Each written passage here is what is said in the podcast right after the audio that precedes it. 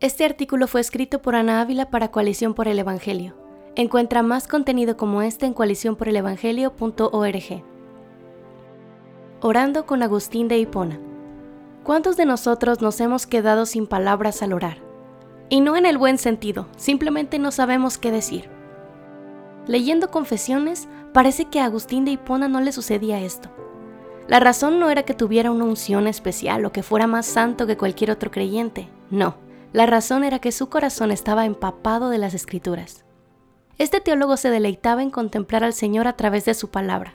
Esto hacía que, de forma natural, brotara de sus labios y su pluma una alabanza a Dios por quien Él es y lo que Él ha hecho. Estos son solo cuatro pasajes de los muchos en sus confesiones que pueden inspirar nuestro corazón para elevar una oración al Señor que Dios nos permita contemplar la gravedad de nuestro pecado. Os desafié de tal manera que, incluso dentro de los muros de tu iglesia durante la celebración de tus misterios, cedí a la concupiscencia y me procuré los frutos de muerte. Me azotaste por ello con graves penas, pero comparadas con mi culpa, no eran nada. Qué infinita es tu misericordia, Dios mío. Libro 3, capítulo 3. Cuando sufrimos, la primera pregunta suele ser ¿por qué yo? La respuesta es dura. ¿Por qué no? Los seres humanos pecadores no merecemos otra cosa que el infierno. Nos hemos revelado ante nuestro Creador y le hemos dado la espalda para perseguir los deleites efímeros de este mundo. Aunque no todo nuestro dolor es ocasionado directamente por nuestro pecado, mira la historia de Job, sea cual sea nuestra circunstancia, podemos decir que estamos mejor de lo que merecemos. Agustín reconoce que las consecuencias que Dios nos permite experimentar por nuestras faltas son minúsculas en comparación a la culpa que nos corresponde. Hasta que no reconozcamos la amargura de nuestros pecados, no podremos disfrutar de la dulzura del perdón de nuestro Señor. Oremos para que Él abra nuestros ojos a la maravillosa misericordia que encontramos en su Evangelio. Que nos volvamos a Dios para ser verdaderamente libres del pecado. Solo confesándote nos purificas de los malos hábitos y te muestras propicio con nuestros pecados.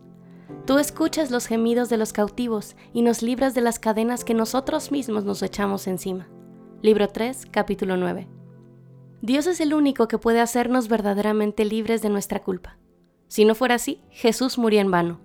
No vale la pena intentar limpiar nuestra iniquidad por nosotros mismos. Frente a la perfecta santidad de nuestro Dios, siempre nos quedaremos cortos. Oremos para que cada vez que seamos conscientes de nuestro pecado, nuestra reacción sea correr hacia el Señor.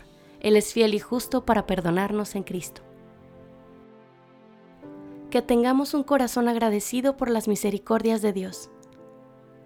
Recuerde yo, Dios mío, y confiese tus misericordias conmigo mientras te doy gracias.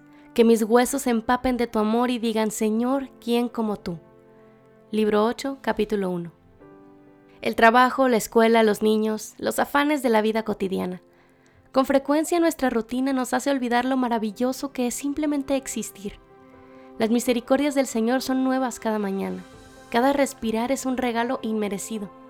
A pesar de que ninguno de nosotros merece estar aquí, Dios se deleita en bendecirnos, salvarnos y hacernos parte de su plan de redención. Agustín de Hipona estaba muy consciente de lo olvidadizos que somos los seres humanos. Unámonos a su oración para que Dios nos recuerde continuamente sus muchas misericordias hacia nosotros.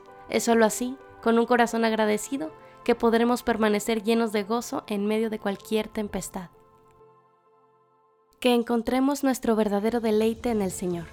Oh Dios de los ejércitos, conviértenos a ti y muéstranos tu rostro y nos salve, porque donde quiera que se vuelva el alma del hombre, hallará dolor, al menos que se fije en ti. Libro 4, capítulo 10.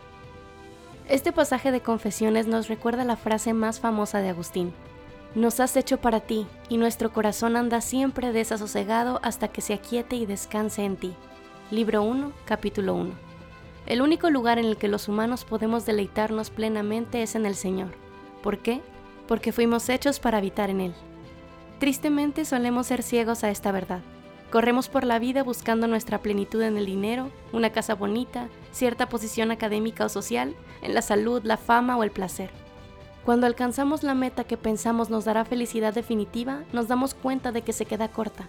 Sin embargo, en lugar de correr hacia Dios, fijamos los ojos en otra meta, seguros de que esta vez sí encontraremos el gozo que tanto anhelamos.